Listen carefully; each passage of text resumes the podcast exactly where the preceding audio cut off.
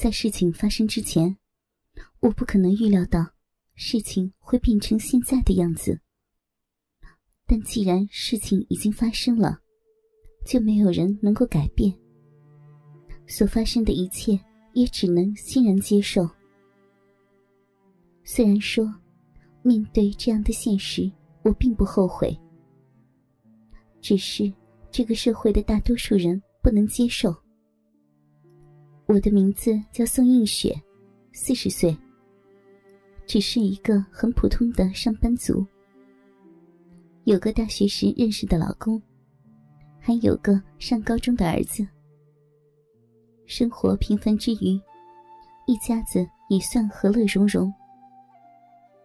事情会发生变化，大概要从一年多前的意外怀孕开始。原本生完儿子之后，跟老公就没有计划要生第二胎了，也一直保持着避孕的习惯。但不知道怎么的，或许上天要赐给我们这个女儿吧，有可能是保险套漏了。怀孕之后，就当做意外获得的宝，把她生下来，好好的养。名字，老公说要跟着儿子的名字取同一系列。儿子叫玉柱，女儿就叫玉茹，也蛮好听的。儿子对于家中多了一个妹妹，感到很高兴。毕竟，独子当了十几年，有时说不寂寞也是骗人的。虽然帮忙照顾妹妹。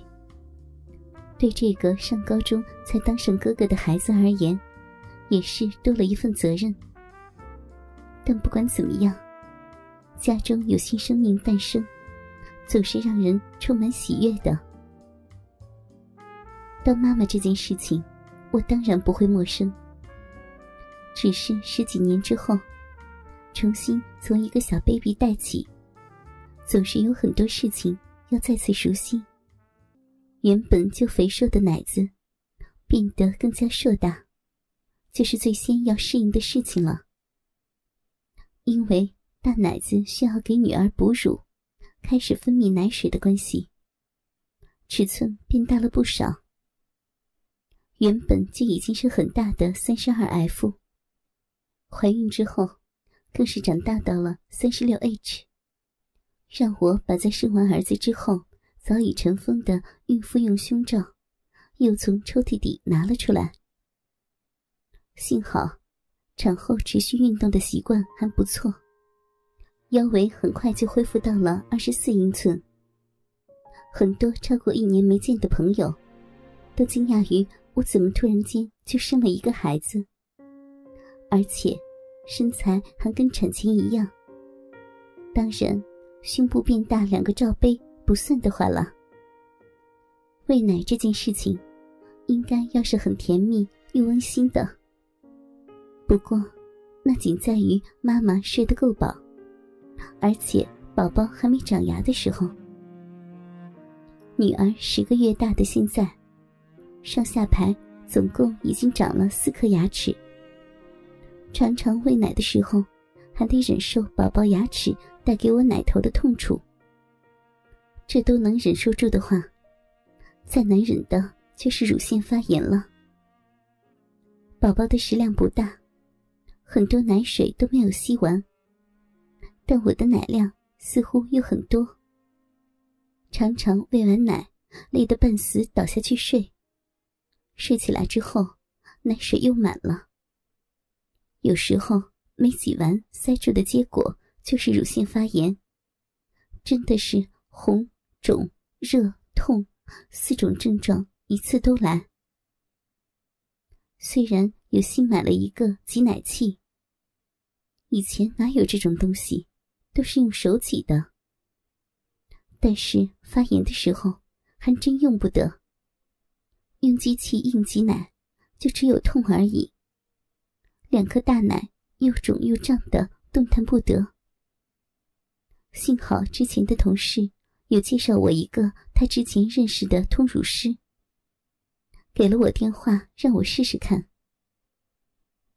我把宝宝哄睡之后，拨通电话给通乳师的工作室，发现地址离我家走路只有三分钟而已，而且还可以把宝宝带去。那边还有婴儿床，可以让宝宝休息，真的是太方便了。老公上班，儿子上课，家里没人，也不能把女儿放在家里。带过去有地方给宝宝继续睡，真的是很不错呢。十月的天气有点凉了，虽然还不算太冷，但出门前想说穿件丝袜好了，免得腿凉凉的。可能是上班的习惯吧，总觉得腿上没有丝袜的时候，有点没有安全感。换好衣服走出了门，没有几分钟。就抱着女儿到了工作室的门口。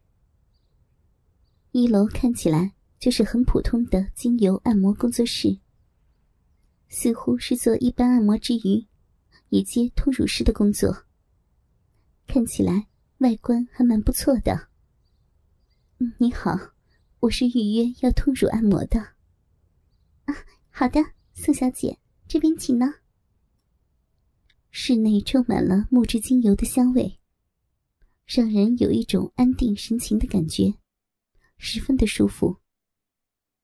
领我入内的女按摩师带我进入了一个灯光昏暗的小房间，让我把玉茹放在旁边的小摇篮里，自己把上衣、内衣都脱了放在旁边，就面向上的躺在按摩床上，准备让他按摩。小姐。你的胸型蛮好看的，有人这样说过吗？